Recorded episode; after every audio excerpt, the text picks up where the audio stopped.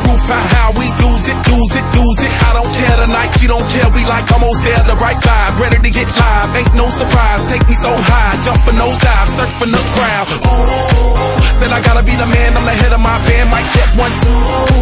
Shut them down in the club with a Playboy does till they all get loose, loose. Out the bottle, we all get fit in again tomorrow. Gotta break rules, cause that's the motto. Club shut down, a hundred supermodels. Hey, I heard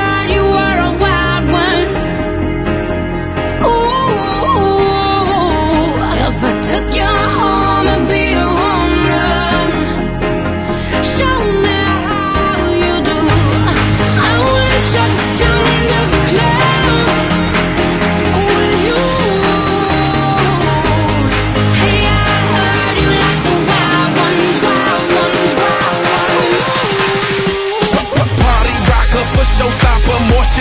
Number one club popper. Got a hangover like too much vodka. Can't see me with ten binoculars. So cool, no doubt about Hola, muy buenos días, sean ustedes bienvenidos a una emisión más de Goya Deportivo, este sábado 10 de octubre del año 2015. Eh, yo soy Javier Chávez y les doy la más cordial de las bienvenidas a 90 minutos de deporte universitario, deporte de la máxima casa de estudios de este país. Y aquí en Goya Deportivo estamos transmitiendo en vivo y en directo a través del 860 de amplitud modulada eh, y a través de la magia del internet en www.radiounam.unam.mx desde estas nuestras instalaciones en Radio Universidad Nacional en Adolfo Prieto número 133 en la Colonia del Valle. Del otro lado del micrófono me da mucho gusto presentar como cada semana a Crescencio Suárez en la operación de los controles técnicos. ¿A, a quién? a Crescencio bien, Suárez en la operación de los controles técnicos. Esa voz que escuchó, bueno, pues ya se, se metió, ¿verdad? Ahí como... Disculpe. Sí, bueno, lo, lo presentamos, no, no, primero a, la- a las chicas, primero a las damas. Así que vamos a presentar a nuestra compañera y amiga Nayeli Rodríguez. Muy buenos días, ¿cómo estás Nayeli? ¿Qué tal Javier, Úrsula, Jacobo? Buenos días, contenta de estar otro día con ustedes y con mucha información, americano, fútbol, entonces quédense con nosotros. Claro que sí, también eh, presentamos a nuestra compañera y amiga Úrsula Castillejos. ¿Cómo estás Úrsula? Buenos días. Hola, muy buenos días. Eh, me encuentro muy bien, Javier, muchas gracias. Y lista para otra edición más de Goya Deportivo. Claro que sí, con mucho gusto. Y bueno, pues esa voz que hace un momento ustedes escucharon, pues es la de Jacobo Luna. ¿Cómo estás, Jacobo, este día eh, que llegaste temprano? Llegué temprano, sí, es eh, algo Anormal. anormal. A pesar de que hoy ha- había más tráfico que en otros días, en otras mañanas. Bueno, la verdad es que vengo muy emocionado por el, el partido entre Pumas EU y los Burros Blancos que va a ser este sábado a las 10 de la mañana en la cancha del Estadio Olímpico Universitario. Pero este sábado está marcado también por la actividad que va a haber en el fútbol soccer, particularmente la selección mexicana contra los Estados Unidos. Decía Marcelo Torre y eso nada más se los les voy a tirar la pregunta y ya conforme vaya transcurriendo el programa ustedes piensan su respuesta y cuando sea el momento de hablar de los Pumas me contestan. Marcelo Torre en conferencia de prensa entre semana decía la selección mexicana tiene que voltear a ver a los Pumas. Eso decía Marcelo Torre. Ahora yo les pregunto, ¿a quiénes de ustedes, a qué jugador de los Pumas ustedes eh, nominarían o, o candidatearían para la selección mexicana? Bueno, de hecho, este, yo en algún otro partido, no, o sea, no en este último partido, sino hace unas semanas ya había comentado, no solamente mm, creo que aquí en Goya Deportivo, sino así en Petit Comité con, con los amigos, que yo pensaba que en cuanto a nominación, yo esperaba pronto, no sé, a lo mejor estoy diciendo algo que no, pero a Luis Fuentes se me hacía un, un jugador cumplidor, un jugador que no se nota mucho en el esquema de los Pumas, pero que vaya que ha tenido una, una buena temporada. Sí, y yo te voy a dar este nombre. Muchos me van a tirar de a loco, pero ahí, ahí están las actuaciones que lo respaldan y los números ahorita en este momento en la apertura 2015. Alejandro Picolín Palacios. La, el tema de la portería en la selección se cuece aparte, pero yo, antes que a algún otro jugador de los Pumas, primero Pues voy con el Picolín. ¿Y tú? Pues, híjole, a mí me gustaría Javier Cortés, que siento que después de la medalla de oro en los Juegos se vino para abajo, sin embargo creo que ahorita está otra vez recuperando un poco su nivel, entonces me gustaría que Javier Cortés regresara a las filas de la selección mexicana. Sí, y lamentablemente, aunque no es un jugador que a mí me haya convencido en algún momento, David Cabrera, lamentablemente lesión, las lesiones no lo han dejado y creo que pues ese va a ser el estigma que va a cargar por mucho tiempo David Cabrera, pero creo que era también otro de los abocados de Pumas para estar eh, en la selección nacional, ¿no? Pero yo me quedaría con mi gallo, que es Luis, Luis Fuentes, que vuelvo a decirlo, no es un jugador que llame mucho la atención, que rompa- Espectacular. espectacular, pero muy, muy cumplidor. Así que esa es mi propuesta. 55 36 89 89 para que nos llamen y nos digan quién, quién del- de la plantilla actual de los Pumas podría estar, quién es para su juicio, podría estar en la selección nacional. Saludamos a nuestro productor Armando Islas Valderas y bueno, pues la misma pregunta le hacemos a Úrsula. Úrsula, ¿qué jugador de los Pumas crees tú que podría estar en, los, en, en la selección nacional? Eh, yo creo que a la torre. Bien, mira, Mira, bien, porque otra, a final de cuentas fue sí, el que platicó. Otra oportunidad, exactamente. Exactamente. Bueno, él platicó sobre la selección nacional debería de, de- de ver a los Pumas. Algo se está haciendo bien, puesto que al día de hoy, pues es el equipo líder del campeonato. ¿no? Exactamente. El- la, la mejor ofensiva y la segunda mejor defensiva. Exactamente. Y líder, y líder general. Así es. Así que llámenos al 55 36 89 89.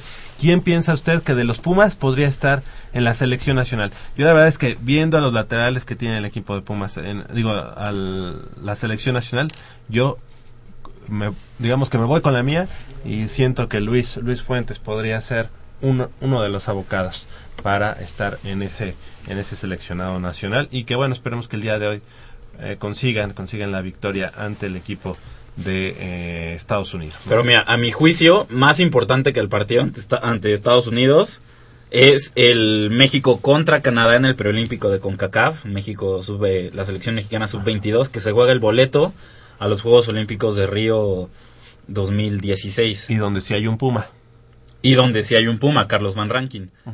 Y pero es que esa selección, tra- o sea, está cargando el peso de que México fue campeón olímpico en Londres 2012.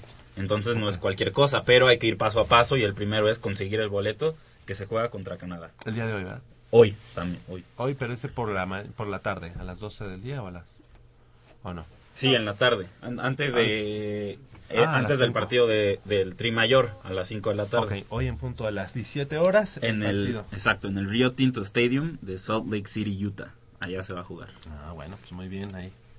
¿Ibas a platicar de algo? No. Bueno, pues vamos a iniciar con la información y es que el día de hoy y con un operativo policial de eh, para resguardar el, orden que incluirá la revisión estricta por parte de las autoridades del gobierno del Distrito Federal, las puertas del estadio se abrirán a partir de las 8 de la mañana, es decir, hace 13 minutos ya se abrieron las puertas. Se han dispuesto dos rutas de ingreso. El lado poniente del Estadio Olímpico será para la llegada y salida de la afición de los Pumas, cuyos principales accesos serán las avenidas San Jerónimo y Revolución.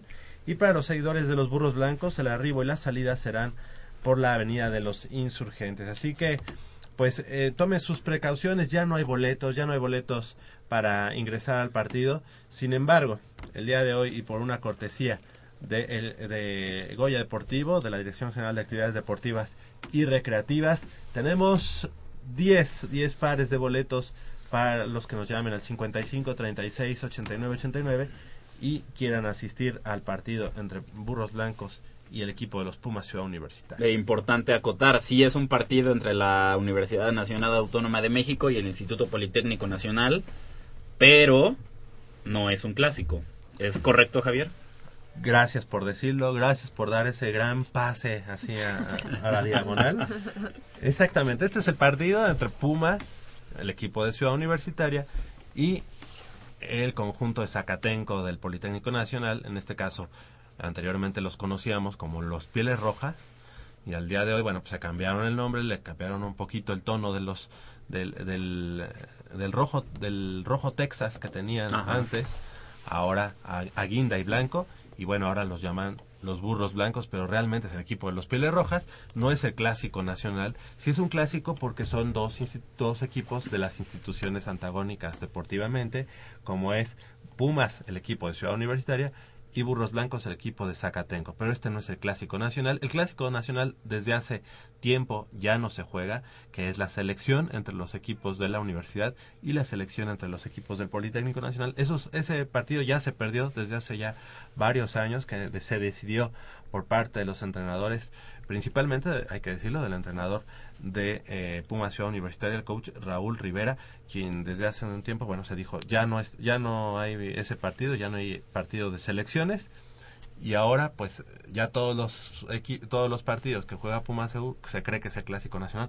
No son el clásico nacional Eh, cuando se enfrenta Puma CU contra Águilas Blancas También pues, dicen lo mismo. dicen es lo clásico mismo es también un clásico por las dos instituciones pero el clásico nacional pues se perdió hace ya unos años y esperemos que se re- que se retome en los próximos para que pues vuelva a haber ese partido tradicional entre Pumas los Pumas Dorados de la Universidad Nacional Autónoma de México y los Burros Blancos del Instituto Politécnico. Pero sí, un partido con mucha rivalidad, eh, como decías, por las instituciones antagónicas, pero todo queda dentro del terreno de juego. Es decir, fuera de él, tan amigos como siempre, instituciones hermanas, compañeros eh, de un deporte tan hermoso como es el fútbol americano, pero no pasa de ahí. Es, es, es lo único, ¿no? Exactamente, sí, y, y la- la importancia que, de lo que comentas es de que la gente, la afición, lo, lo tome así como un partido, como, como lo que es una fiesta del fútbol americano entre las dos instituciones eh, pioneras en la práctica del fútbol americano en México, como es el Poli, la Universidad Nacional, y bueno, pues lamentablemente los burros blancos y yo creo, o sea, lo creo eh, firmemente que el día de hoy, pues no tienen, no tienen ni los argumentos deportivos para darle pelea a unos Pumas Ciudad Universitaria que tienen, tienen la obligación de ganar, pero que obviamente aquí se juega mucho más que eh, un partido y los puntos a favor o en contra. Se juega el orgullo y bueno, pues ese puede ser el único, el único punto a favor de los burros blancos que no han dado una buena temporada y que fueron a, ya al Gaspar más de, de, de la Universidad Autónoma de Nuevo León y les metieron 72 puntos a 3.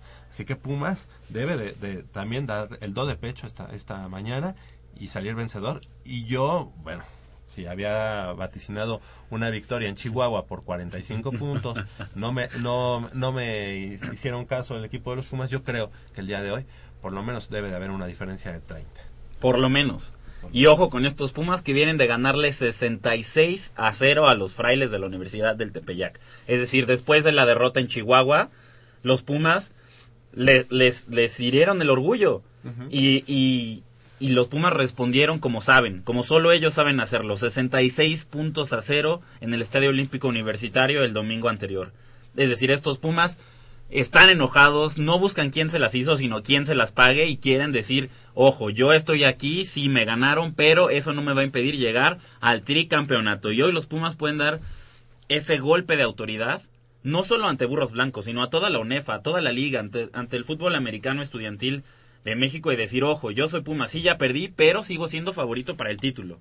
Sí, creo que es, es un buen mensaje el que podría mandar el día de hoy el equipo de los Pumas. Eh, hace una semana, ya lo habíamos dicho, no tenían mm, que demostrar mucho ante un equipo de frailes que viene en una reestructura y que no ha- y que la verdad es que ha sido bastante mala su, su, su temporada, el equipo de frailes de la Universidad del Tepeyac, que venía de un grupo fuerte, que lo bajan, digamos, a la extinta conferencia nacional y que al día de hoy no ha podido ganar al igual que el equipo de Centinelas, el otro equipo que también estaba en el grupo este de los fuertes, digamos, en el de los ocho grandes. Así que el día de hoy, bueno, y digo, re- repasando algunos resultados desde el 2008, eh, si te das cuenta, pues eh, año tras año ha sido mayor la diferencia entre estos dos equipos.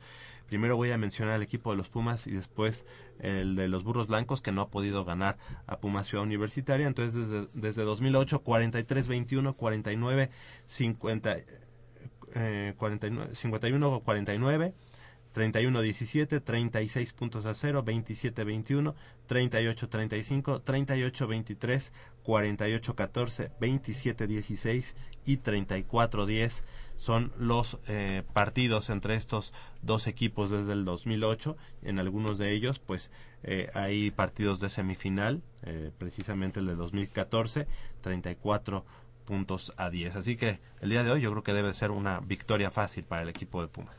Pero bueno, entonces si los burros blancos jamás le han ganado a Cebu, entonces no podemos hablar de una rivalidad, ¿cierto? Lo que pasa es que este es el no equipo, hay- ese es el equipo que viene como heredero de los Pieles Rojas del Politécnico. Y como Pieles Rojas, sí, obviamente, incluso fueron campeones nacionales, venciendo también eh, en algún momento al conjunto de los Cóndores, que digamos que son el antecesor principal de estos Pumas Ciudad Universitaria. Así que sí hay una rivalidad, en los ochentas incluso, Pieles Rojas y Cóndores pues, eh, escenificaron muy buenos duelos. En algún momento, esos Pieles Rojas fueron base de la selección del Politécnico, así que sí es un partido importante, sí se, se juega mucho más que, que el partido, que la victoria la, derrota, sino el orgullo institucional entre cualquier equipo del Politécnico y cualquier equipo de, la universidad. Yo creo que siempre va a estar en juego ese orgullo institucional. Y obviamente, pues por toda esta tradición, sí, se, eh, sí hay una rivalidad importante, a pesar de que los burros blancos en esta nueva etapa o, etapa como burros blancos del- del- de los Pieles Rojas no han podido vencer al conjunto de los Pumas. Pero entonces la rivalidad la planteamos más como entre instituciones, Eh, más claro, que entre sí, sí, sí. equipos. Sí, sí. Y-. Y, digo, se ha montado un, un gran dispositivo de seguridad, pero realmente mm, pues no pasa nada, ¿no? En Sí. este equipo, no- en este par- en este partido no pasa nada, ¿no? Incluso es de mayor riesgo, por llamarlo riesgo, pero tampoco hay un riesgo real entre Águilas Blancas y Pumaseu que entre Burros Blancos y Pumaseu. Como que es diferente el tipo de gente que va a ver a Burros Blancos que el tipo de gente que va a ver a Águilas Blancas. Sí, Y, y tiene no- mucho más arraigo. Claro, y tampoco hay que perder de vista que sí es hay una rivalidad, pero la UNAM y el IPN son instituciones hermanas. Son instituciones que eh, Básicas para el Eh, desarrollo la Exactamente, es construcción que no de se entiende México, no se entiende el desarrollo de este país, el futuro eh, eh, también del país, con base en los jóvenes, sin el IPN y la UNAM. Seguro. Es decir, son pilares de este México, de un México eh, globalizado, de un, de un México que quiere eh, progresar, que quiere ir hacia adelante, y si, y si ese es el objetivo, entonces la UNAM y el IPN van a jugar y seguirán jugando un papel importante en la historia de nuestro país. Por lo tanto, son instituciones hermanas que constantemente, si no es que todo el tiempo, Trabajan, trabajan mano a mano, codo a codo. Sí, seguro. De hecho, eh, no, no, no solamente como instituciones, sino ya los que somos egresados de alguna de esas eh, dos instituciones, pues al día a día estamos eh, compartiendo el trabajo con gente egresada pues del antagónico eh, Instituto Politécnico Nacional, pero antagónico en la parte deportiva, como, Sí, como ya lo tal comentas. cual. Y, y también importante destacar, digo, eh, la rivalidad queda en el terreno de juego, termina el partido y, Y no tiene por qué haber mayor problema. Claro. Sí, sí, de hecho, cuando eres estudiante, eh, politécnico en la universidad, sí piensas que esa rivalidad eh, eh, va más allá o, o, se- o no solamente se queda en el terreno de juego, pero ya cuando de pronto llegas a- al, al terreno laboral, como decimos, somos compañeros, ¿no? En todo momento. así que- Exactamente. Sí, de hecho ayer vi una foto donde estaban los dos capitanes del- de, los dos equipos. Estaban en una, abajo de unas escaleras con sus cascos y en posición como de antagónicos, pero al mismo tiempo como no compañeros, pero como colegas, ¿no? De deporte, como de, ok, Claro. somos rivales mañana, pero, Pero igual somos amigos, ¿no? Ajá. Y Está fíjate que, que, que ya deportivamente y actualmente que se ha dado mucho este eh, este escaparate de fútbol americano Master, de Liga Masters o de, ti- de Tocho Bandera, ya llega un momento en el que salen del- de, de la etapa estudiantil y se empiezan a mezclar en todos los Sí, de- claro. distintos equipos posteriores ¿no? que en los que participan. Así que buenos amigos por parte del Politécnico, buenos amigos por parte de Pumas, así que ahí se queda y hay que entenderlo así. Tenemos 10 pares de boletos. ¿Ya se fueron los 10? Ah, tenemos todavía uno, así que si alguien todavía gusta llamarnos. ¿Quiénes son los ganadores, Nayeli? Bueno, Miguel Ángel López, Jedet Valdés, Fernando Lozada, Cristian Jared, Jared Valdés. Le mandamos un saludo. Jared Valdés, Ajá.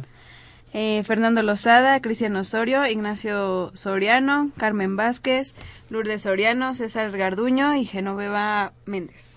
Correcto, todos ellos eh, a partir de las 9 de la mañana, es decir, aunque nosotros estemos aquí en el programa de radio, eh, a las 9 de la mañana allá en el acceso G, acceso G, justo de, eh, bajando las escaleras en la reja perimetral, ahí estará la gente de prensa de la Dirección de Actividades Deportivas y Recreativas, nuestros compañeros allá en Ciudad Universitaria entregando sus pares de boletos, así que nada más con una identificación les dan ahí su, su par de boletos. Y queda uno todavía. Cada uno, exactamente. Oye, y ese, ese resultado de 2011 en, esa- en semifinal, 38-35. Es el resultado más apretado que se ha dado entre Pumas y Burros Blancos en los últimos años. Pero hay que entender el contexto, era una semifinal. Un partido de playoffs, un partido de, de postemporada se vive de manera distinta, se juega de manera distinta, se trabaja de manera distinta.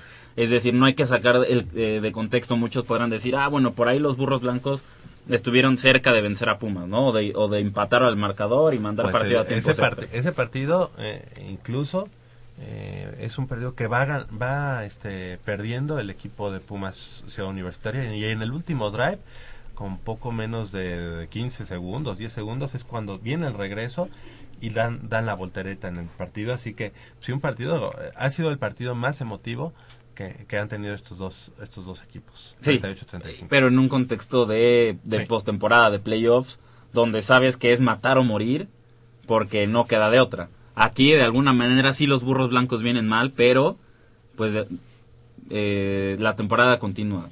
Sí, sí, sí, y, y creo que solamente eh, ese partido de 72 puntos a 3 ante los auténticos Tigres, pues es el que queda deja la duda, ¿no? Ahí qué pasó con esos burros blancos que venían en ese momento de vencer a sus acérrimos rivales institucionales, como es las Águilas Blancas del Politécnico Nacional.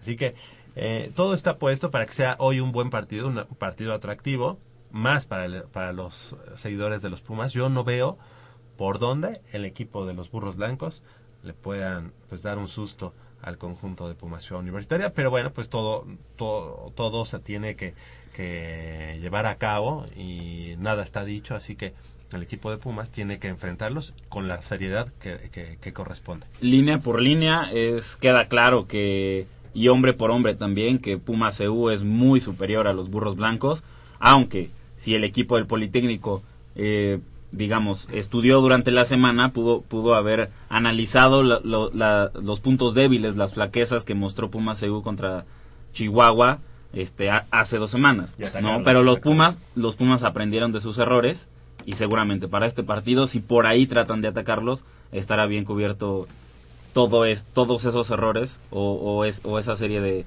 de De detalles. Exactamente. de detalles. Exactamente. Yo creo que el equipo de Pumas debe de, de alzarse hoy con la victoria y me atrevo a decir que con 30 puntos de diferencia. ¿Para ti, Jacobo? Yo, mira, ahora yo sí voy con 40 puntos de diferencia. Sí. Ahora sí me laten unos 40 puntos de diferencia. Ok. Para Y, ti, y por ahí esperaría hasta, hasta blanqueada. ¿eh? Puede ser. Espero puede ser. que el Politécnico de verdad llegue con, o sea, con esperanza de verdad de ganar. Quizá por lo que ya comentan que no vienen bien y, y lo que dijo Jacobo que eh, jugador por jugador pues son mejor los de Pumas. Eh, sin embargo, pues quisiera que fuera un marcador apretado. Para que sea atractivo, ¿no? Exactamente. Entonces, no sé, quizás por un... Bueno, me parece que no será así, pero que fuera que por fuera por un una anotación. por una anotación de diferencia. Ok, para ti, Úrsula.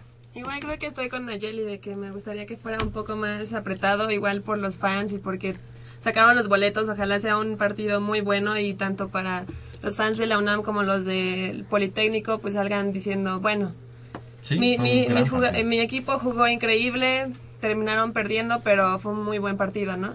Exactamente. Sí, Yo que- también, a mí me gustaría y quiero, quiero pensar que, que, que den la batalla y que obviamente, y por qué no, digo, que sea un partido Bueno, pero claro que gane ¿no? la UNAM, Sí, es así. sí, y pero que sea cardíaco, que sea Sí, algo sí, que sea muy importante. bueno. Y precisamente, dime.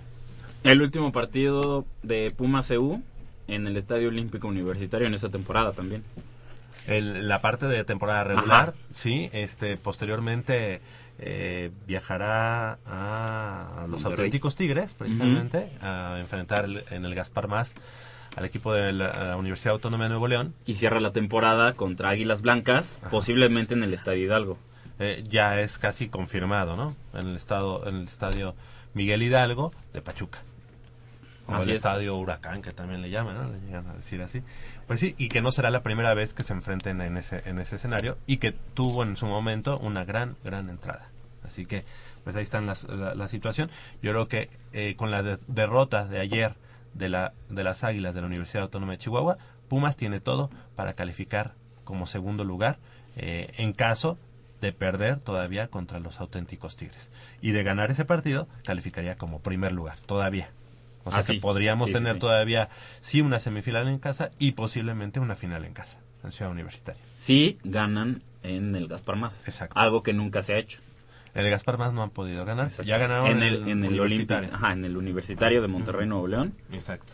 pero en el Gaspar Más todavía no. Oye, ya que hablábamos, ya que hablábamos de, de un partido de poder a poder, un partido cardíaco, y que lamentablemente no se llevó la Universidad Nacional, ayer, allá en la FES Catlán, bueno, hijo, estábamos hablando hace un momento del coraje que me dio ayer el partido entre Pumas, Zacatlán y los Lobos de la Universidad Autónoma de Coahuila, un partido que dominó todo el partido, todo el encuentro, todos los, los cuatro cuartos, el equipo de Acatlán, que, que en todo momento iba ganando, eh, primero 7-6, luego 14-6, luego 17-12 y en los últimos minutos, lamentablemente, los Lobos, los Lobos de la Universidad Autónoma de Coahuila le dan la vuelta al marcador con una anotación y sin la conversión, sin la conversión, entonces se ponen 18 puntos a 17. El equipo de Pumas Zacatlán todavía tiene la oportunidad de regresar con menos de un minuto en el terreno de juego. Eh, llegan hasta la yarda número 35 del conjunto de los Lobos. Tuvieron ahí eh, varias oportunidades, varios pases eh, errados. Agarran atrás al, al mariscal de campo, entra su pateador y con un gol de campo errado de 45 yardas, pues el equipo de los Pumas Zacatlán dejan, dejan pasar la victoria y caen 18 puntos a 17 ante el conjunto de los Lobos de la Universidad Autónoma de Coahuila, actual campeón de la extinta Conferencia Nacional y uno de los conjuntos abocados a ser eh, campeones en esta en esta conferencia o grupo blanco. Se queda como líder en solitario y el equipo de Pumas Zacatlán, pues su tercera derrota de la temporada. Si tú me planteas este escenario, Pumas Zacatlán dominó todo el partido. En el último cuarto está perdiendo por un punto y tiene un minuto en el reloj. Todavía un minuto de juego en el reloj. Es decir, Pumas Zacatlán va perdiendo por un punto. Es una posesión, pero ni siquiera es una posesión de touchdown, es una posesión de gol de campo. En donde solo tienes que avanzar las yardas suficientes o las yardas en las que te diga tu pateador, ¿sabes qué? De aquí pu- puedo hacer el gol de campo de la victoria y punto. Si tú me planteas ese escenario, yo te digo, Pumas Zacatlán, por supuesto que gana el partido. Pero, ¿qué fue ayer? ¿Qué pasó? Que Pumas Zacatlán no lo logró. Sí, sí, lo- sí podemos echarla... No, no culpar a alguien, ¿no? Pero aquí, digamos, el, el primero que salta a la vista es el pateador. Pero no, no le podemos cargar la mano por, por un trabajo que dejó de hacer todo el equipo. Bueno. Yo te pregunto a ti, Javier, ¿por qué si Acatlán dominó todo el partido, llegó hasta el último cuarto con una diferencia eh, en el marcador mínimo? Bueno, te he de decir y creo que esta responsabilidad es totalmente del staff de cocheo porque tienen e incluso dos zonas de anotación, dos zonas después, o sea, en la yarda 10, en, en segunda y gol, y en la primera oportunidad mandan una carrera, fomblean el, el ovoide y ahí recupera a Lobos. Esa es una de las oportunidades. Y en, la, y en otra de las oportunidades solamente cosechan tres puntos para irse en ese momento 17 puntos a 12 eh, arriba en el marcador. Solamente cosechan tres puntos y tienen desde la yarda 5, este, o sea, primero, primero y gol. Mandan una formación que yo no entiendo, yo no entiendo porque no le ha dado nada al equipo de los Pumas Zacatlán y de todos modos la siguen sacando, que es esta eh, superpoder Ajá. en donde incluso el que lleva el ovoide es uno es un linebacker es un defensivo o un, un jugador muy corpulento y en el que toda la línea va hace cañas, va a, a los pies de, los defensivos, una, una primera parte, digamos, de backfield eh, llega a abrir, a abrir hueco y el último jugador, ya sin coreback, obviamente no, no Sí, entra el coreback en, ese- en esa jugada, Digamos que una tipo Wildcat. es una wildcat, exactamente. Este quiere entrar. Lo mandan dos veces y los agarran, este, no atrás, pero en, la línea de golpeo, ¿no? En la tercera se, la quieren jugar con pase, es un pase, este, que te echa al jugador y entonces van por solamente tres puntos. Si hubieran, el hubiera no existe, pero hubiera cambiado el, el panorama para el equipo de los Pumas Zacatlán si hubieran cosechado ahí, en vez de tres puntos, 14. 14 de Y, y como dicen, de las derrotas siempre aprendes más que de las victorias. Y creo que este partido le deja una enseñanza clara a Pumas Zacatlán de lo importante que es ser contundente en zona roja.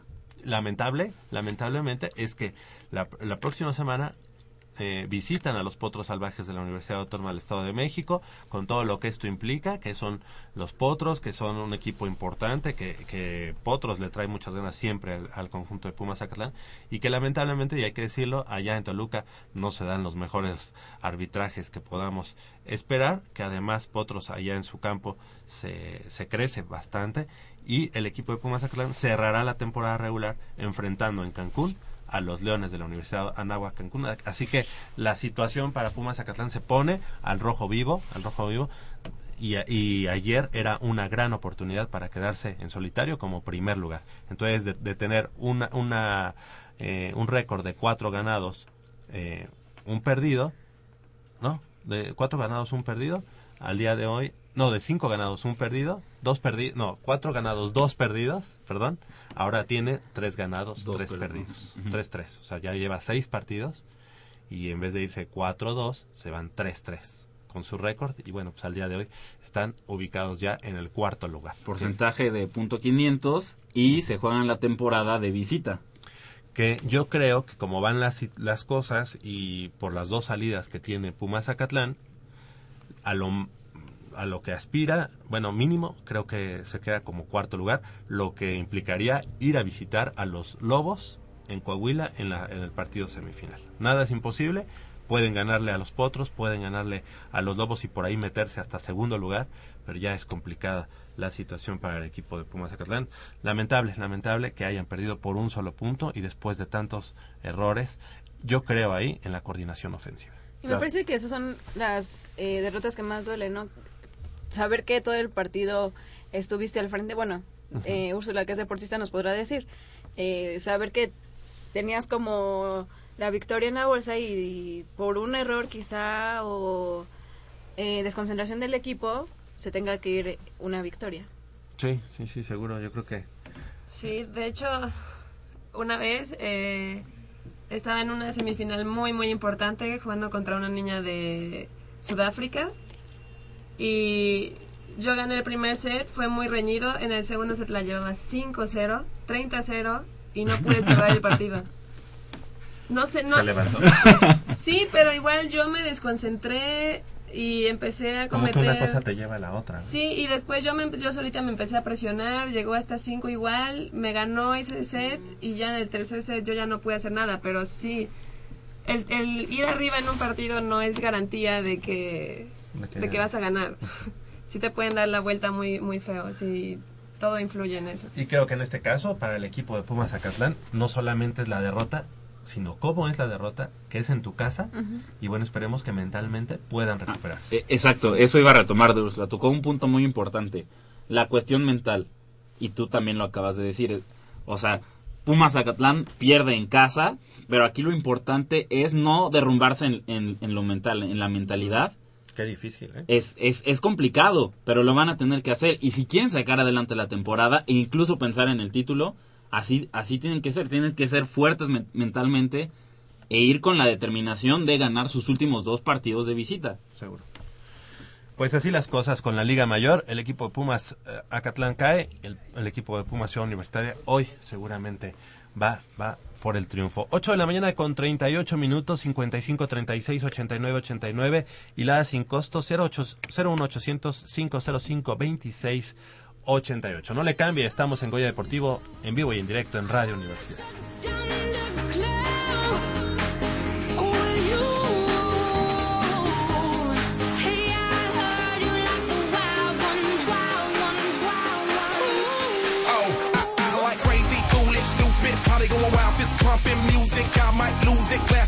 Glass to the roof, how, how we lose it, lose it, lose it. I don't care tonight, she don't care, we like almost there, the right vibe, ready to get live, ain't no surprise, take me so high, jumping those high.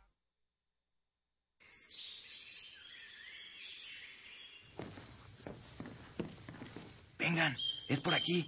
Con cuidado para no despertarla. Pero si ya son las ocho. Shh. A las tres se arrancan, muchachos. Rífate, Pedrito. Con esta tiene que caer. Despierta, dulce amor de mi vida. Chale. ¿Pero por qué nos moja? ¿A qué mujer no le gusta que le lleven gallo? Pues a todas, pero no cuando escuchan Goya Deportivo. Los sábados en la mañana tienes una cita y no querrás que nadie te moleste. El cuadrante ensordece con el rugido del felino.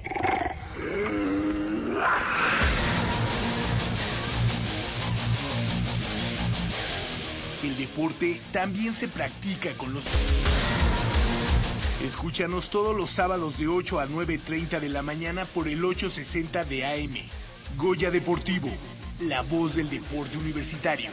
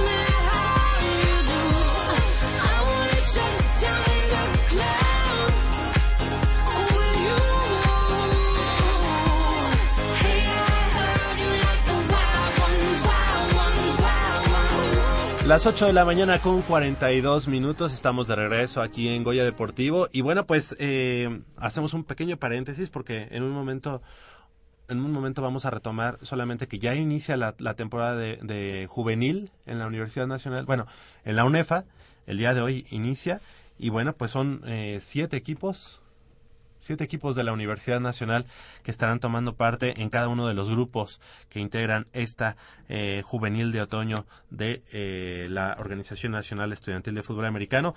Pero en este momento le agradecemos mucho a la gente de Ultimate de la Universidad Nacional Autónoma de México, los Pumas de Ultimate que estén esta mañana con nosotros y le agradecemos y le damos la bienvenida a Marcela Trejo, coordinadora técnica de Ultimate UNAM.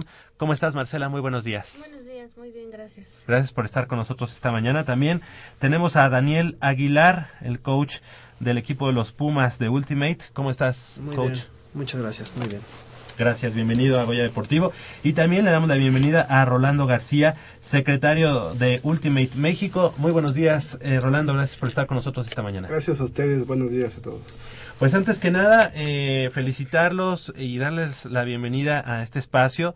Eh, tienen en puerta ya lo que es eh, un campeonato que es nacional, es un campeonato internacional que va a ser en Quintana Roo, según veo. Ajá, sí, es el, el torneo panamericano de Ultimate. Ajá. Eh, de eso te puede hablar mejor Orlando, que es el que maneja ahorita toda la información como federación. Perfecto, Rolando, Ah, adelante. ok, eh, estamos muy emocionados por tener este, este Eh. torneo porque es el primero eh, a nivel internacional que nos dan la oportunidad de realizar. Ok. Este, buscamos, no sé si quieres que hable de una vez. Adelante, Este, buscamos, este, pues, una ciudad que sea muy céntrica para llegar para los demás países, ya que, pues, una de las dificultades siempre es el dinero, el- los costos de los, tanto para las federaciones como para los estudiantes, que realmente es el, el rango de edades que participan en estos torneos, incluso para nosotros, ¿no? Este, entonces elegimos la ciudad de Puerto Morelos, bueno, es un pueblo, está a 15 minutos de, de Cancún, entonces es muy sencillo de llegar de- desde cualquier país de, de cualquier país, desde Claro. Estados Unidos, Canadá, hasta Brasil y Uruguay, ¿no? Este es panamericano, entonces. Así es. campeonato. Ok. Ujú. Y, y bueno, ahí va, vamos, va a tener eh, obviamente selección nacional, es la selección nacional de Ultimate eh, de México. Sí, en este caso eh, le dimos, bueno, se realizó una competencia previa el año pasado para que los tres primeros lugares de cada categoría se ganaran el boleto de ir a, a, a esta competición y también internamente cada país hace ese es mismo misma mecánica Como para, filtro. para mandar a, a los equipos más fuertes a esta competición. En esta ocasión, a pesar de que es de naciones, se nos dio la oportunidad de que vinieran no solamente uno, sino tres equipos por nación, lo cual hace más atractivo el, el torneo. Algo que también nos hace más fuerte eh, o más más competitivo es que viene Estados Unidos y Canadá. Normalmente, haciendo un poco de historia, eh, los torneos panamericanos se han llevado en Colombia, en Brasil, y hacen que les cueste más trabajo ir a los de Canadá hasta allá o Estados Unidos. Y bueno, algo del, del atractivo de este torneo es de que también tenemos eh, equipos de, de esos países, que, que digamos que es el 1 y el 2 a nivel mundial. O sea, Estados Unidos casi siempre gana todo, después Canadá y, y me parece que Japón. Pero en esta ocasión, al ser panamericano, Japón no participa. Este eh, disco volador, el, el Ultimate, eh, ¿cómo se ha ido, eh, eh, digamos, metiendo en el gusto del- de, de los mexicanos, Rolando? Ah, mira, eh, algo que caracteriza este deporte es la- que no hay, no existe un árbitro, tanto a nivel de mundiales como de, de naciones o los torneos que realizamos en Ultimate México, no se requiere un árbitro ya que promovemos valores. Eh, algo que le llamamos espíritu de juego. Todos nos tenemos que saber las reglas y todos las podemos marcarlo. Aquí no hay de que engañamos al árbitro o de que se voltea y le pega a un jugador. Eso que se repite tanto en los, de- en los deportes, ah, Sí, entonces. pues, ¿qué más puedo hablar que el fútbol, no? O sea, hasta el que hace así Calla, se calla. pega solo y se tira y hacen teatrísimo. Eso acá no lo van a encontrar. Y da como 10 vueltas. ¿no? Sí, sí, sí. Eso acá no, no lo van a hallar. Entonces, este, esta, este fomento de valores es lo que estamos llevando hacia varias comunidades, incluso, bueno, en este caso Marce en la, en la UNAM.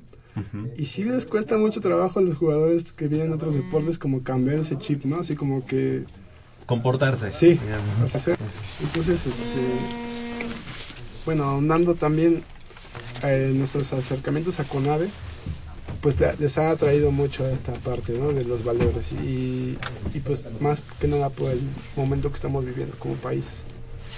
Bueno, eh, a mí me eh, estuve investigando sobre qué es el Ultimate y se me hace un deporte muy interesante y también veo que tiene eh, rasgos muy parecidos al fútbol americano, pero me gustaría saber cómo, eh, al, por ejemplo, el, el que lanza el disco, ¿hay alguna técnica para el que recibe saber si lo va a tirar alto, si lo va a tirar con efecto hacia la derecha o todo eso?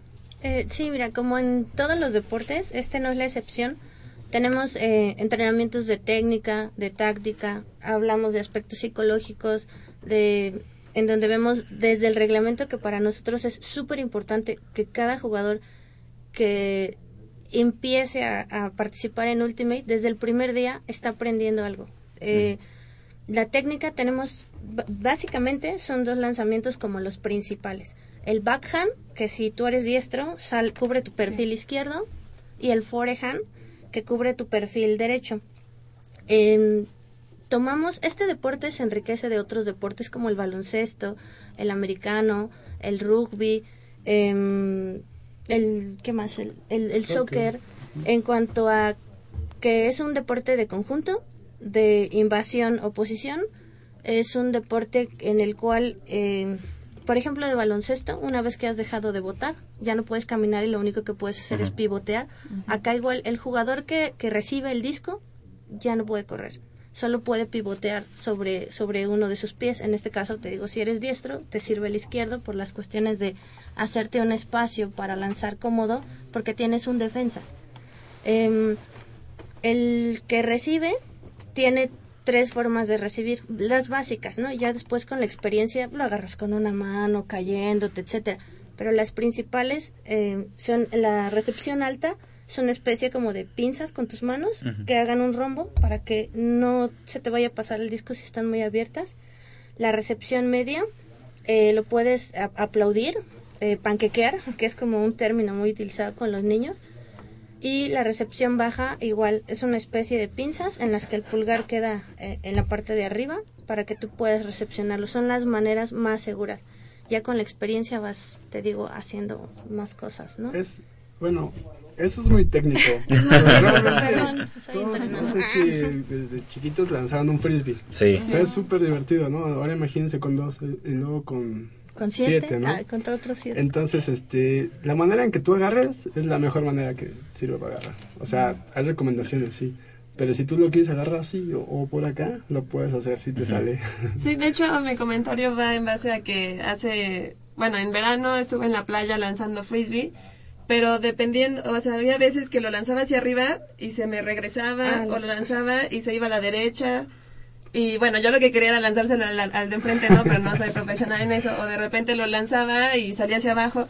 Entonces, por eso me, mi Sí. pregunta era como de, eh, ¿hay alguna manera de que De poder el que, el, que, el que- no, el que recibe eso sepa cómo yo la voy a lanzar. Sí, es- de Sí, que claro. tal vez la lanzo hacia arriba, y pero el objetivo es que sea hacia arriba y hacia el lado y que el de enfrente sepa que así la quiero lanzar para Sí. que, o sea, como una estrategia para eso. Es, es parte de lo divertido y padre de este deporte, que no solamente es un pase derecho como el fútbol, a lo mejor que nos emocionamos cuando el balón hace una chanfle, ¿no? Acá es muy común que si está alguien aquí, yo quiero lanzarlo de allá, lo lance por fuera y se meta o lo- incluso lo brinque.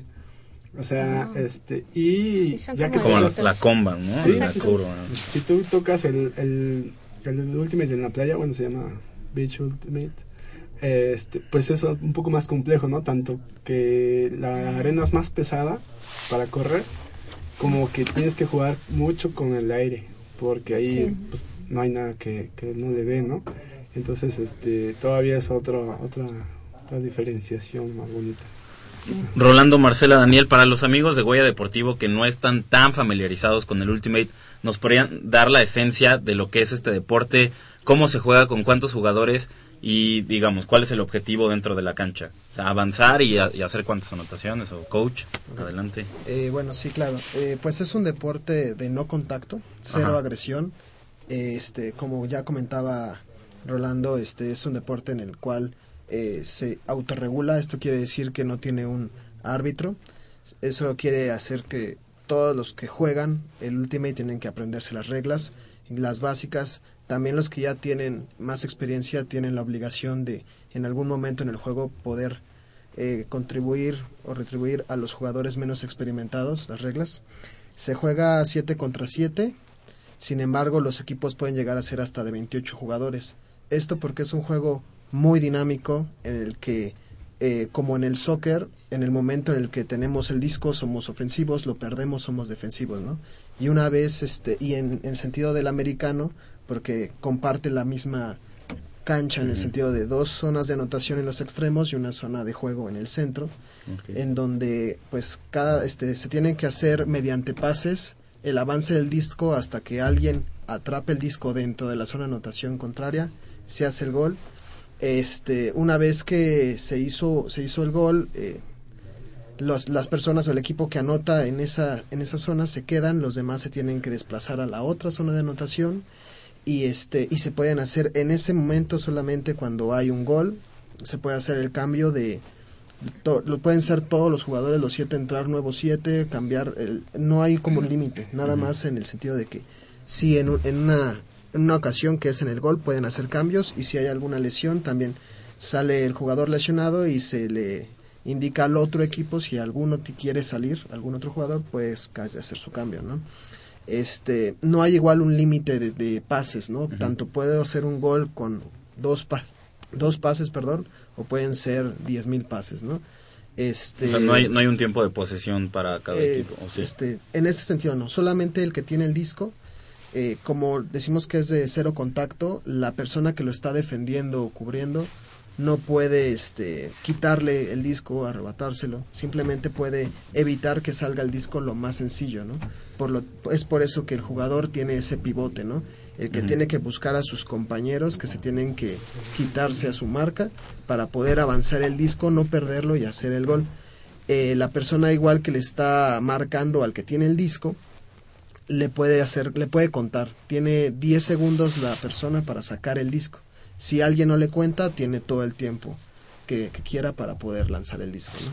Oye, y, eh, y en la UNAM, ¿cómo está el Ultimate? Eh, es decir, eh, hay un equipo, hay varios equipos donde entrenan, el, el- cuál es el, el horario y qué, en qué competiciones están en este Eh, momento. Mira, la, la universidad tiene eh, como el compromiso con toda la comunidad universitaria y también abrir un espacio para, para todo aquel externo que guste del Ultimate. Tenemos ya en la página arriba la convocatoria del, de la Escuela de Formación Infantil de Ultimate, que ya está empezando. ¿Desde los cuántos años? El rango de edad que estamos pidiendo es desde los 8 años hasta los 15. Eh, tenemos eh, la selección, que es la primera selección oficial de la universidad. Es muy joven realmente la selección, tenemos pocos avanzados en ella. Y, se eh, formó en... Se formó apenas en el Interfacultades del, de noviembre, diciembre del Ah, ok. 2014, Ajá. pero sin embargo es hasta febrero que empieza a convocarse a la gente, a concentrarse y a empezar a entrenar. Todos ellos pues empezaron de cero, no tuvimos como la fortuna de otros equipos que lanzas tryouts y llegan ya jugando, ¿no? Acá pues tuvimos que hacer una labor desde difusión, enseñanza, este formación de la selección para que pudiéramos llegar a, este proceso este selectivo, ¿no? Finalmente tenemos una selección varonil, conformamos la categoría mixta, eh, la femenil nos ha costado un poco más de trabajo, sin embargo eh, vamos a participar el 17 y 18 de octubre en el torneo nacional que se va a llevar a cabo en Guadalajara y esperamos quedar en, en un buen- muy buen lugar a pesar de que nuestra selección es muy joven. Em, entrenamos con la selección los lunes, miércoles y viernes, de 6 a 8 lo técnico táctico, de 5 a 6 lo físico, en el campo de usos múltiples a un lado de tiro con arco. Ahora, em, estamos empezando también apoyados eh, junto con Ultimate México y la, la, la Asociación de Deporte Adaptado con la profesora Alejandrina Zamora. Estamos empezando un proyecto muy padre que es este como super guau, que es el Ultimate sobre silla de ruedas, porque no solo se juega en césped ni en playa, también se juega sobre hielo, que es como Wow. muy- exacto.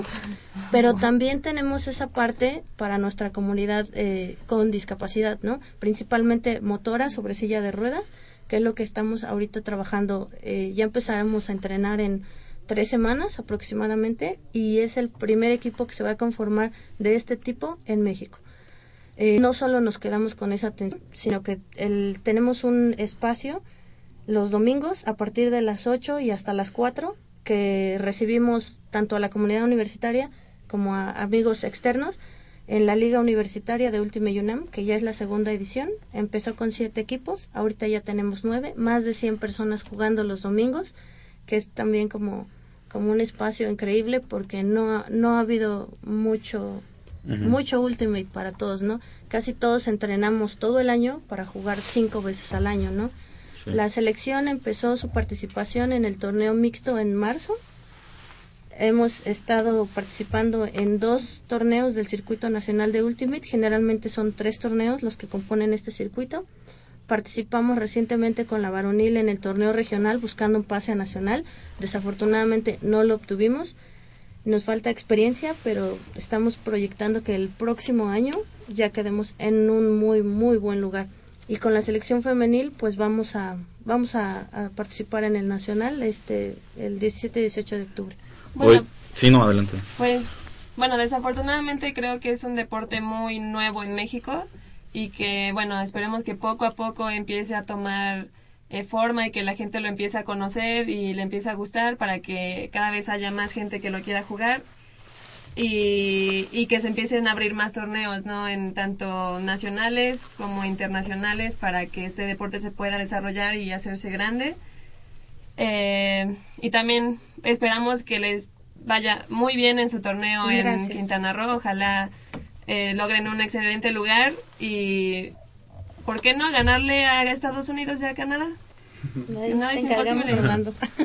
Oye, nada más para nuestros amigos de la comunidad universitaria que quieran acercarse a, a- al Ultimate, eh, ¿a dónde pueden acudir y cómo los pueden contactar? Eh, tenemos tres fanpage de los diferentes programas. Está la de Liga Universitaria de Ultimate UNAM, está la de Pumas Ultimate UNAM eh, oficial y está la de Frisbee Recreación UNAM.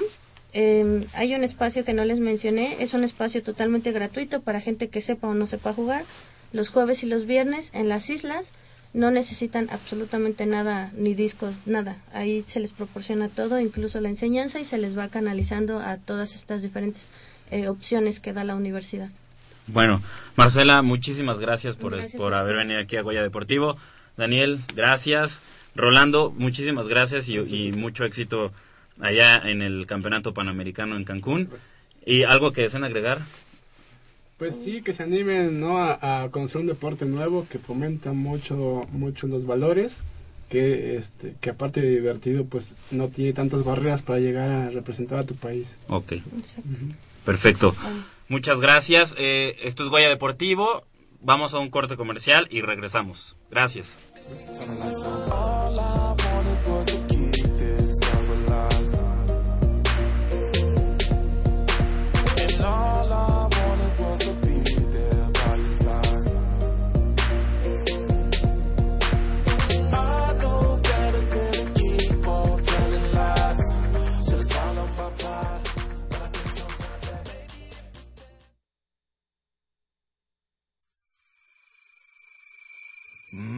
está buenísima. Papá, ¿qué estás viendo? No, no, no, no es nada. Estoy viendo mi Facebook, mi amor. Pero ese no es tu face. Sí, ya sé, pero por favor no le vayas a decir a tu mamá. ¿Qué es lo que no me tiene que decir, eh? ¿Eh? ¿Otra vez? P- perdóname, por más que intento no puedo dejar de verla. La pasión por el deporte también causa adicción. www.deportes.unam.mx Noticias, videos, convocatorias, medicina del deporte y mucho más. www.deportes.unam.mx El deporte de la UNAM también está en la web. Goya Deportivo, la voz del deporte universitario. Okay, you ain't never seen a dove dancing over troubled waters. Papa store the Rolling Stone, she can't hide in a Louis clutch. The bigger man when I look back at it pretty much. Another chance that it passed on it like a bud. Just hit the gas on the mash, on it to the club. I think it's best, it was best we split up. Baby,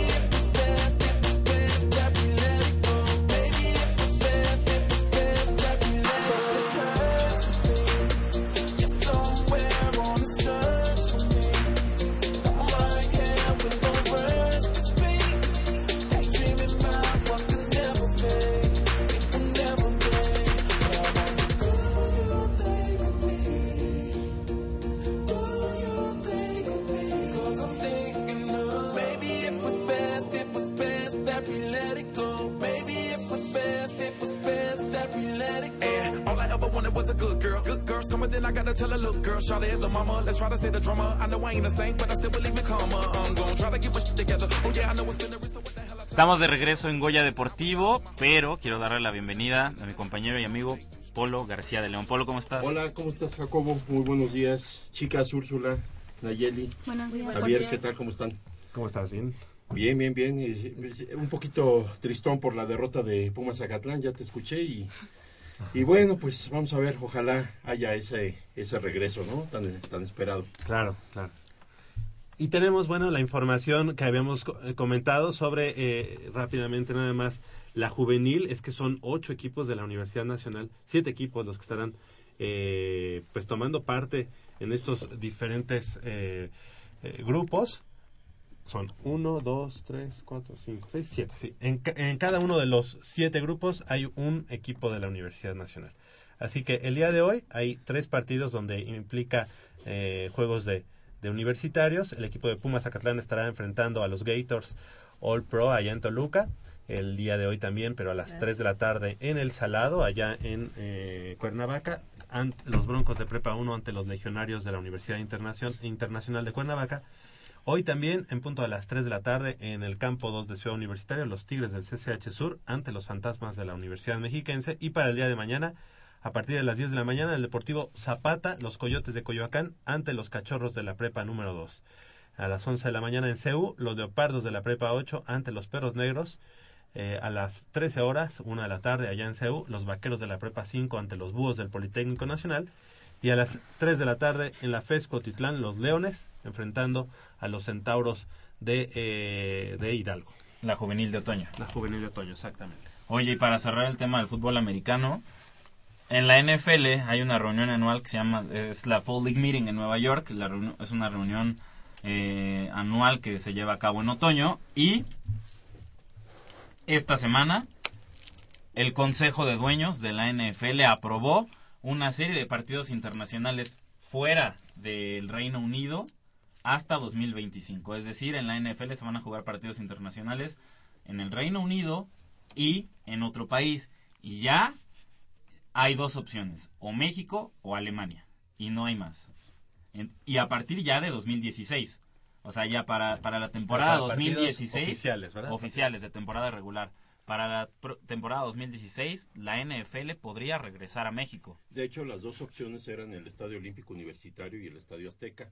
Hubo una reunión de la NFL México con autoridades de la Universidad Nacional eh, y por las, eh, digamos, el cuaderno de cargos, este, no se llevará a cabo eh, en nuestro estadio porque se les pedía una remodelación a los vestidores, ya que no son este, apropiados para eh, el- los equipos que, que vienen y por el tamaño, el peso y toda la utilería que traen este, los equipos eh, eh, que vendrían a México, se les pidió una, una serie de remodelaciones a las cuales el doctor Narro eh, no accedió porque decía, eh, y ar- su argumento fue que no quería dejarle un paquete tan grande a la próxima administración. Entonces, este, con esto de que las gallinas cumplen 100 años el año que entra, el Estadio Azteca ya empezó desde esta desde este año a hacer unas remo- remodelaciones al Estadio Azteca y van a ser muy importantes eh, todo este tipo de, de- de nuevas obras y por eso la NFL de México ha decidido que si llega a México el juego será eh, directamente al Estadio Azteca. Lamentable porque desde mi punto de vista viste más mucho más el Estadio Olímpico Universitario que el mismo Estadio Azteca y me hubiera encantado, ¿verdad? Nos hubiera encantado que, que fuera parte de la historia de, de una liga tan importante. Y es que en el mundo. no olvidemos que el Estadio Olímpico Universitario es la casa del fútbol americano en México. Seguro. Y por ejemplo, bueno, hablando de los vestidores en el Estadio Azteca también, bueno, no he tenido la oportunidad de ingresar a los de Ciudad Universitaria, pero en el Estadio Azteca también son muy pequeños. De hecho, se siente mucho calor a pesar que tienen ventiladores, pero también creo que no es tan apropiado o los vestidores del Estadio Azteca no son tan apropiados para lo que quiere Pero la sí se van a hacer esas obras de remodelación. Sí, sí, sí. Eh, La NFL presenta un este famoso cuaderno de cargos eh, do- donde se eh, pone ciertas eh, condicionantes para que se cumplan todos los requisitos para un evento de esa magnitud y el Estadio Azteca cumple con todo y con estas obras que ya se iniciaron. Y de hecho, creo que el único problema que tenía la NFL para que fuera en el Estadio Azteca era la parte esta de los palcos. Exacto. O sea, Así es. los palcos ya están vendidos, digamos. son son propiedad privada, Ajá. de- como si fuera una casa. digamos. Exacto. Entonces, este, pues qué lástima, porque sí, ya se ha, de hecho ya dieron la nota oficial de que sí viene a México. Ahorita, de hecho, ya se está hablando de ciertos equipos. Como número uno eh, estarían los Vaqueros de Dallas, como número dos los eh, Acereros. Acereros, pero ya se apunta también de que pro- pudiera ser Green Bay o los Halcones Marinos, porque son equipos de la NFL que no han jugado fuera de Estados Unidos. Entonces son, son candidatos muy fuertes porque son equipos, la verdad, ahorita son los, protagonistas principales, ¿no? Entonces, bueno, pues esperemos, a final de cuentas, así fuera un Kansas City, este, no sé, No, si yo iría en Tampa Bay. los Jaguars contra los Raiders, te aseguro que el Estadio Azteca está a tope. No, a los Raiders. Los Raiders son un equipo de historia y de es de tradición, Pero, pero hay que, contra- hay que decir la verdad, desde hace una década los Raiders Jaguares dan pena. los bengalíes, por ejemplo.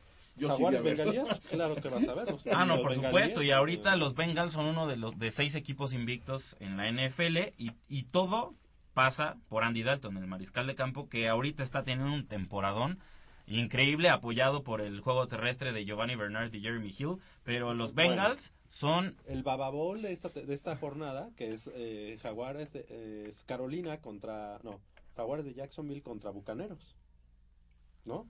Que ahí eh, la- los hay, dos hay, hay puntos, hay puntos importantes para rescatar, digamos, en ese partido. Digo, por un lado tienes a Blake Bortles, un mariscal de campo de segundo año, que empieza a dar destellos de lo que puede lograr en la NFL. Pero es que será a largo plazo. Y no, claro, sí, sí, sí. Y del otro lado, pues tienes a la primera selección glo- global del draft de 2015, James Winston, eh, surgido de la, de la Universidad Estatal de State. Florida, con un cuerpo de receptores que incluye a Mike Evans, un, un, eh, jugador que el año pasado fue novato sensación. Entonces, ha- hay, hay puntos importantes para destacar. Ahora, volviendo al tema de los estadios, fíjense que este... el- perdón. Entonces, imagínate, en un, en un partido tan malo que vamos a ver entre, entre esos dos equipos. No, pero si me, esta- traes a esos jornada, dos, yo voy a verlos. Y- Claro. Y, y no va a ser el único. Te No, aseguro que es el estadio esa- Azteca es va a la gran estar ventaja- repleto. Es la gran ventaja de, un- de la NFL, que el partido entre los dos equipos más flojos en esta temporada, en esta incipiente temporada, es un súper atractivo. ¿Qué te voy a decir? Eh? Siempre llevan a, a- a otros escenarios eh, partidos eh, muy Flojos. atractivos. Ah. Eh, pues, y no, de pretemporada a veces sí. pues, Yo, yo recuerdo el Houston Dallas que trajeron al Estadio Azteca por primera vez. Fue un partido flojísimo, además de que cayó ese día, cayó Una una tromba. tromba, entonces eh, derlució mucho, los equipos realmente no arriesgaron ni un cuarto a sus titulares, echaron segundos, terceros equipos, Eh, el estadio estaba a reventar y este y bueno, eh, volviendo rápido a lo, de, a lo de los estadios, a mí eh, eh, el Estadio Olímpico Universitario no se le puede hacer ningún tipo de, de- de estructura, no se le puede reformar nada eh, en la cuestión exterior porque es patrimonio cultural de la humanidad. Por eso me duele más porque esto de los vestidores pues es algo que no afecta nada en la estructura del estadio. Es un estadio muy seguro. Y, que no tendría que ver ¿eh? el patrimonio cultural de la universidad, co- digo, de la humanidad, con un- que tú le hagas una modificación mínima. Es más, Estéticamente, una, el- modificación de, de hacer el todo el mural que tenía pensado Diego Rivera para el. Estadio Olímpico Universitario. Yo digo que incluso se tendría que hacer, se debería Tendrían de que hacer. contratar y al día de hoy ya no lo pueden hacer porque ya es patrimonio cultural de la, de la humanidad. Si es patrimonio, qué bueno que se quede como originalmente lo- lo, planeó Diego Sí, porque el bosquejo ej- existe, ¿no? Y ya hubo hasta, ¿en qué año fue que uh, eh, se En vistió? 2010. Ajá, se vistió el estadio, Con cómo las- hubiese quedado, cómo iba a quedar. con toda la, la, la, la obra de Diego Bien. Rivera. Y yo tengo fotografías, de hecho, porque yo fui a tomar fotografías. Y hubiera sido una cosa espectacular, hubiera sido una cosa preciosísima. Sí, de por sí es bello y así nos encanta, imagínate. Porque No, imagínate que fuera Sí, completo. claro. Tienen jugadores de americano, tienen a un, tienen Tienen pumas, de- en- eh, así como recargados en en la entrada de de, las entradas. eh, en una de las entradas son dos pumas, Dos uno pumas. de cada lado, como, como, eh, Como cuidando la entrada, como Ah. guardias. Tenía gente de atletismo, Sí, en la parte de atrás, vallas. abajo, abajo del, del palomar, tenía así como, como los jugadores de pelota, o el juego de Sí. pelota, y cómo se iban transformando en, los distintos, transformando. en los de- distintos deportes. Entonces yo creo que, incluso a mí me gustaría, digo ya, el Yo- rector yo ya no, pero la, pero la persona que venga como nuevo rector o rectora, que se aventara ese tiro y que dijera, vamos a terminarlo. Obviamente es mucho dinero, pero pues es Sí, algo que vale la pena y pues que es como que un homenaje. gente como Toledo, gente muy, muy, muy, muy... Y que es un homenaje a Diego Rivera. Sí, eso sería un homenaje a Diego Rivera. Pero bueno, ok. Ya que arreglamos el mundo y el rector y el, y el rectorado y el, el estadio, todo. Bueno, pues eh, vamos al partido. Bueno, perdón. Tenemos, no, bueno, tenemos dos minutos rápidamente para hablar de que el día de ayer ya se inauguró oficialmente el, el nuevo estadio, el nuevo diamante de, de Ciudad Universitaria, con un partido entre los Pumas y los Lobos de la Universidad Iberoamericana, un partido que ganan los Pumas y en el que está el rector eh, José. Narro. Robles. La verdad, es 9-5. que, la verdad es que bastante bien la, la instalación, ¿no? El, el- Eh, quedó hermoso, ¿eh? la verdad es digno de, de un, de un estadio de béisbol. Eh, sí, le falta obviamente un poco de, de de- más tribuna, pero está calculado para 1500 gentes, lo, lo, lo- el nuevo, este, la nueva estructura. Está muy eh, hermosa, a mí me, me encantó porque no pierde el toque del- de todo lo que es la arquitectura de la universidad. Y aparte de ya los vestidores están muy bonitos, tienen alumbrado muy, muy aceptable. No sé, a mí me gusta mucho y está en un lugar estratégico. Digamos, yo lo que sí veo es que la para la estacionada costará un poquito de trabajo, pero ahí a los alrededores hay estacionamientos. Ahora que vamos a Eh, ser sinceros, este el béisbol estudiantil no es así No lo tiene- que arrastre claro, mucho claro. público. A lo mejor se, pre- se empezarán a presentar partidos este importantes, que lo- el típico duelo eh, con Politécnico con la Universidad Iberoamericana puede llegar Pero, a ser. pero un- también a- hay que decirlo, si la gente no se presentaba es porque el estadio, tu estadio no tenía las Gradas. las capacidades, las condiciones adecuadas para Así albergar a, a- a la afición. Linda obra, ¿eh? Sí, de hecho, eh, que hayan ido íconos como Rubén Esquivías y Ramón Hernández. Yo los vi jugar, ¿eh? Entre Uno de otros. Tigres y otro de Diablos. Se, ¿Ah, me, sí? se me hace que es algo muy bueno porque le están dando la importancia a ese estadio, ¿no? No nada más es como de, bueno, inauguramos y ya va el rector y ya nada más pasa, ¿no? Que hayan ido personalidades así, creo que es algo muy importante también para llamar, captar la atención del público Claro. y darle importancia a ese deporte, ¿no? Claro, fíjate que eh, de estos dos jugadores que fueron emblemáticos en, en Tigres y Diablos Rojos, yo me quedo con, los dos eran unos jugadorazos, ¿eh? Pero este Ramón Hernández, el famoso Abulón Hernández, no sé si ustedes alguna vez escucharon a sus papás de chiquito nombrarlo, eran jugadores que pudieron haber jugado en Liga Mayor. Y sin embargo no había la, los promotores ni la... La apertura que, Ajá, que que, existe que hay, ahora. que hay ahora, ¿no? Pero a mí me da mucho gusto que haya Fíjate que por, por otras cuestiones yo tuve la oportunidad este de, de visitar Cuba, de visitar este Panamá y de pues, visitar eh, Colombia, bueno, Cartagena. Eh, cuando tú vas volando ya para, para este, aterrizar, te asomas a la ventanilla del, del avión y ves una cantidad de diamantes de, de, de béisbol tremendo, o sea, tremendo, o sea, realmente no te das cuenta hasta que estás ahí que allá se vive una pasión por el por el béisbol importantísima, cosa que no sucede aquí en México. Aquí en México ves y ves puras part- puros partidos llaneros de fútbol. Realmente, ¿eh? Puros Y- campos los dos. como, como el campo 8 de Ciudad Universitaria. Uno de, de- de De pura tierra, tierra. de tierra, claro. Sí, claro. no, este, son- es que es la cultura en Cuba, ¿no? El, el- el béisbol. Oye, después del Fray Nano, ¿cuál es el segundo campo de béisbol o el segundo diamante más importante de la Ciudad de México? Ya no lo hay, fíjate. Tendría que, podría ser este, Podría ¿no? ser este, sí, claro. Que te voy a decir, no le pide mucho al Frainano, ¿eh? Bueno, el pero por- el Frainano ya tenía la estructura, Sí. ¿no? Sí, ahora sí el cupo ya, ya, ya hace la diferencia. Pero en cuestión arquitectónica, este es mucho más bonito que el Frainano.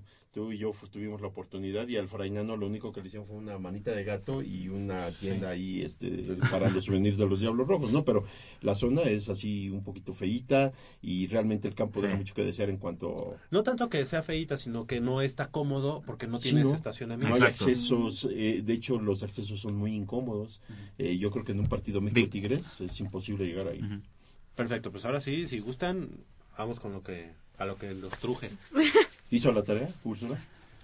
Veo el partido de Pumas contra... Sé que terminaron 1-0 por un penal. bueno, más que suficiente. Un, penal, un penal, un penal clarísimo que no queda duda y que cuando parecía que el árbitro estaba marcando todo a favor de las Chivas, nos sorprende con este penal, que era indiscutible el empujón de, de Carlos Salcido. Es decir, ¿Qué? un, un tipo experimentado que por segundo par- eh, partido consecu- consecutivo comete penal, ¿no? Y, y- e incluso lo terminan sacando del terreno de juego ya para la segunda mitad. El penal es indiscutible, el Lalo Herrera, cuando vi que lo iba a cobrar Lalo Herrera, me tembló yo todo. Sí. me tembló todo, sí. En la tribuna. Pero afortunadamente lo convirtió Sí. y, los Pumas ganaron. Pero la su mejor cobro de penal, ¿eh? Que yo le he visto. Sí, sí, esto- esquinado, engaña- total, engañado sí. y esquinado. El accionar del equipo, mucho Eh, que eh, desear, sí, ¿eh? no, no, no, mucho no, no. que desear. La verdad, si somos honestos, nos, pudieron, nos apedrearon el rancho y nos pudieron haber goleado. Creo que tuvimos, bueno, en Ciudad Universitaria está teniendo suerte ya que, bueno, hubo dos palos. La verdad es que el último yo sí creí que entraba. Yo dije, no, pues ya, ya nos quitaron nuestra racha de no tener goles. Y sí, o sea, me parece que Chivas tuvo todo incluso para ganar el partido. Holgadamente. Y- Picolín salva de dos jugadas Sí, de gol. Los palos nos salvan de otros dos. Ya hablas de cuatro. Y Pumas no reaccionaba. Y te puedo decir que no reaccionó en todo el partido. Yo creo que eh, le decía a Javier que yo les doy el beneficio de la duda. Ojalá me equivoque. O- ojalá le esté acertando, pero ojalá no sea. Le digo que a lo mejor están presentando una pequeña baja de juego porque estamos hablando de que ya era la jornada 12. Después de 10 jornadas tenemos un partido no muy bueno en Morelia, en Morelia y luego con Chivas eh, te- venimos todavía menos. A mí no me gustó el accionar del equipo, cederle al equipo Oye, desde el pero qué principio. importante tener una baja Y seguir sumando. Y Sí, maneras- porque de dos partidos flojos sacaste cuatro puntos. Así es. ¿no? Eso es lo importante. Eso habla de que sí hay un equipo competitivo, estamos de acuerdo, y confiable. Ahora viene la prueba de fuego para Luis Quintana. Darío Sí. Verón, ah, se habla de que pueda... Ojo. O- ojo, porque se lesiona eh, Darío Verón, entra Luis Quintana, hace buen trabajo, no se mete en problemas. Balón Sí, que sí, le sí. llegaba, pum, para Mejor. afuera, ¿no? Salí, y no se salimos mete en todos. problemas, entre comillas, En- pierde dos. Sí. Sí, pero, pero digo, tampoco se quiso ver muy vivo ahí tratando de jugar el balón. O sea, el tipo trató de hacer su trabajo y, y reventar los balones que le llegaran. Pero ojo, David Cabrera ya está recuperado. Y David Cabrera jugó como defensa central en Copa en este torneo. Sí. Entonces no nos sorprendería ver por ahí a David. Si es que Memo Vázquez quiere seguridad al 100% en la saga, no nos sorprendería ver a, a David Cabrera como defensa O a central. Castro, en la o también. O Castro, Castro ya También Alejandro partido Castro, pero me parece Pachuca. que Alejandro Castro es inamovible en su... Creo que Ale- Ale- Alejandro Castro le aporta más al equipo en media cancha que lo que le puede dar como defensa central. Una posición que no de desconoce y que puede jugar. Estoy de acuerdo. Yo creo que, eh, este, eh, ¿qué, qué va a pasar con Verón? ¿Son cuatro semanas realmente? De, entre dos y cuatro Mira, semanas. ahorita estaban hablando de que había posibilidades de que jugara contra el León. Yo lo dudo No, mucho. está muy complicado. Yo lo dudo mucho. Y yo preferiría que llegara entero a la recta final a que hubiera una recaída. Entonces, si Verón necesita las cuatro semanas, mejor que se vaya a las cuatro semanas. Ahorita qué, qué Luis bien Quintana queda te- este partido, ¿no? De, Sí, de- no, de y- la y selección y que entonces... No, quedó, quedó perfecto porque esta semana ya, ya, ya ganas una semana co- con, esta fecha FIFA. La siguiente es contra León, ahí sí no lo vas a tener, pero pues confías en que los Pumas puedan sacar la victoria en un campo complicado. Sí, complicado, pero se confía. Y después el siguiente partido es el 25 Que de León- octubre contra Jaguares, un que rival León que, llega que- a ver mermado también, Sí. ¿eh? Pero- el Gulit Peña no jugará y el de Gallito Vázquez se acaba de lesionar. Entonces, son bajas importantes. Y yo insisto, Luis Quintana tiene la oportunidad de su vida de consolidarse. Si es que va a alinear, a mí me gustaría que alineara, porque ya es hora de que tengamos un sucesor. Y si es de cantera, mejor. sí, me de- de, gustaría que alguien mucho. vaya levantando la mano Así de es. los canteranos. Y está Alcoba, que ahora juega un papel, un rol importantísimo para la ausencia de El, Verón. el líder de la defensa líder- va a ser, va a ser Gerardo. Alcoba.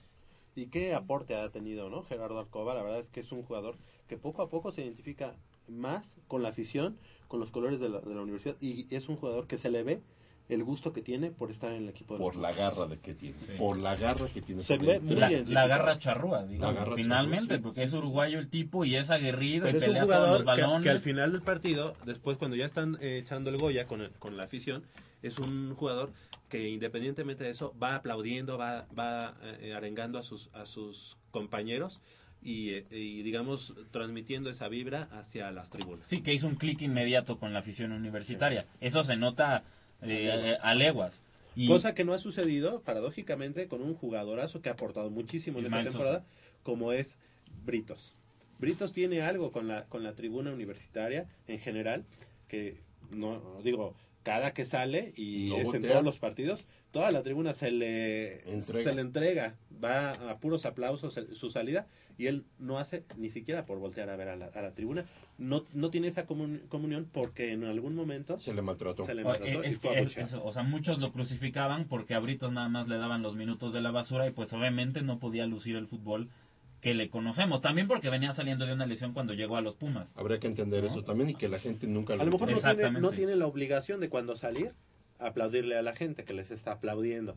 No lo tiene, no tiene. No, pero- pero, pero él le, le hace falta mucho ese feeling Pero, ¿sabes? para Pero- terminar de, de- de congeniar. con Prefiero que demuestre su amor al equipo en la cancha y con goles que aplaudiendo de la afición. Sí, claro, es un detalle importante, pero si el tipo prefiere demostrar su cariño por el club en la cancha haciendo goles, yo encantado. ¿eh? Claro, claro. Una de las cosas más importantes de Picolín, en este momento Picolín portero, es su, eh, digamos que tiene un muy buen departamento de relaciones públicas, interior, obviamente, porque en todo momento eh, va hacia la Rebel, eh, convive con la Rebel, regresa a donde está A la porra, con la porra de con Palomar. la porra de nosotros, digamos, en, la palo- en el Palomar, celebra con nosotros y se queda. Se, se ve que está plenamente identificado con el equipo. Siempre será, eh, es un, es un niño este, que se hizo en, en Pumas y eso ellos difícilmente lo, lo olvidan, ¿no?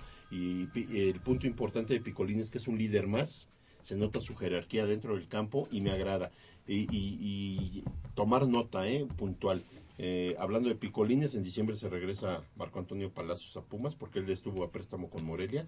Morelia lo desechó Sí. del todo, entonces tenemos un defensa central más que ya para mi gusto sí te vendrí- tendría que llegar a la banca.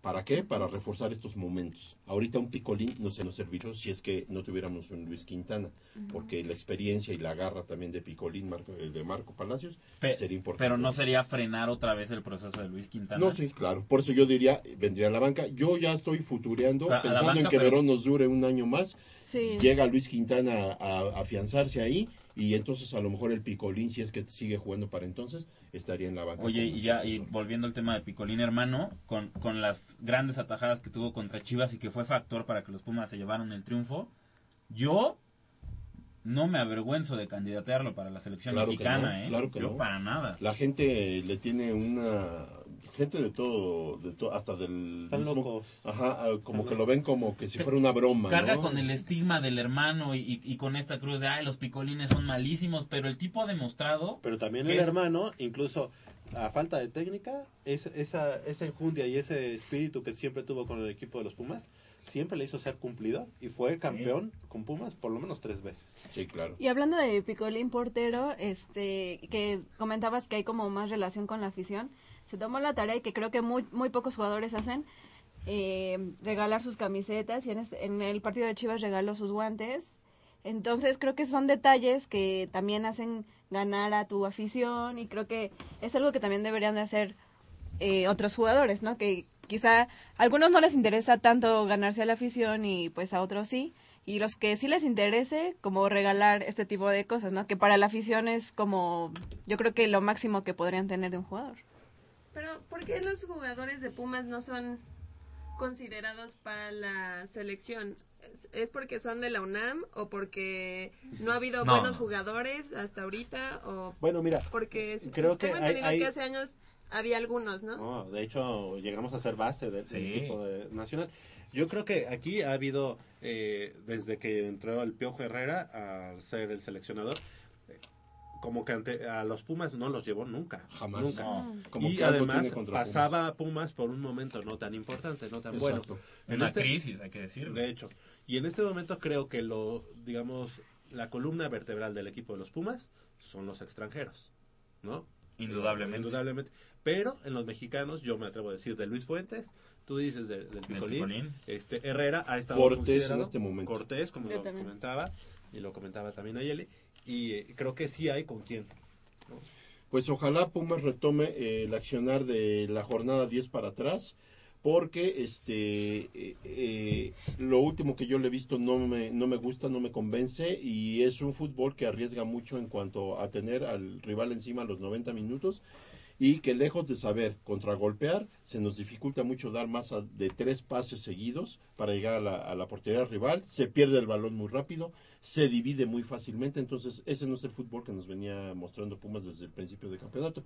Yo espero que se retomen las bases, que se retome ese buen fútbol que nos están demostrando y que ahora ante León se aplique esa misma fórmula porque es ya eh, necesario que Pumas vuelva a establecer, aunque todavía es eh, líder, establezca quién manda en el fútbol mexicano. Lo, lo que sí, digamos, de alguna manera vamos a condenar es que los Pumas te jueguen eh, tirados atrás contra Chivas casi todo el partido en lugar de hacer lo que, lo que venían realizando, ¿no? Los toques en corto, buscar el avance por el centro, la profundidad por las bandas.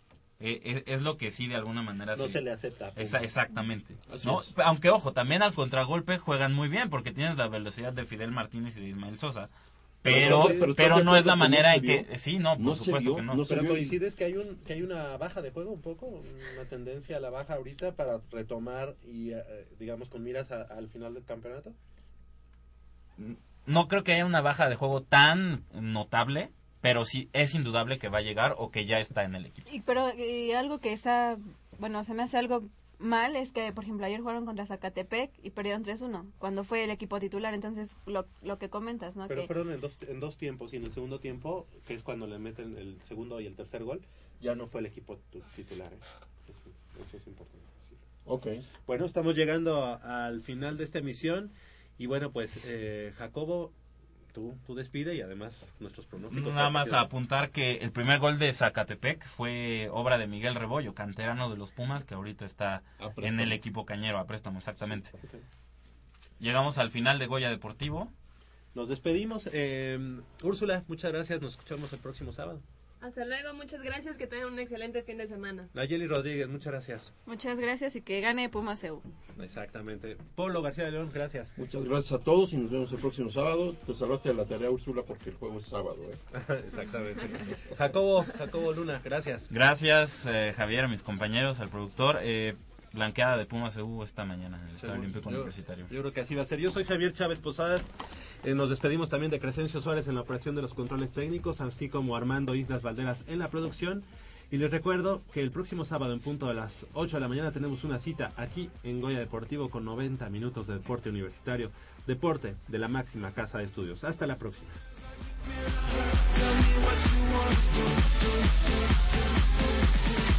I wanna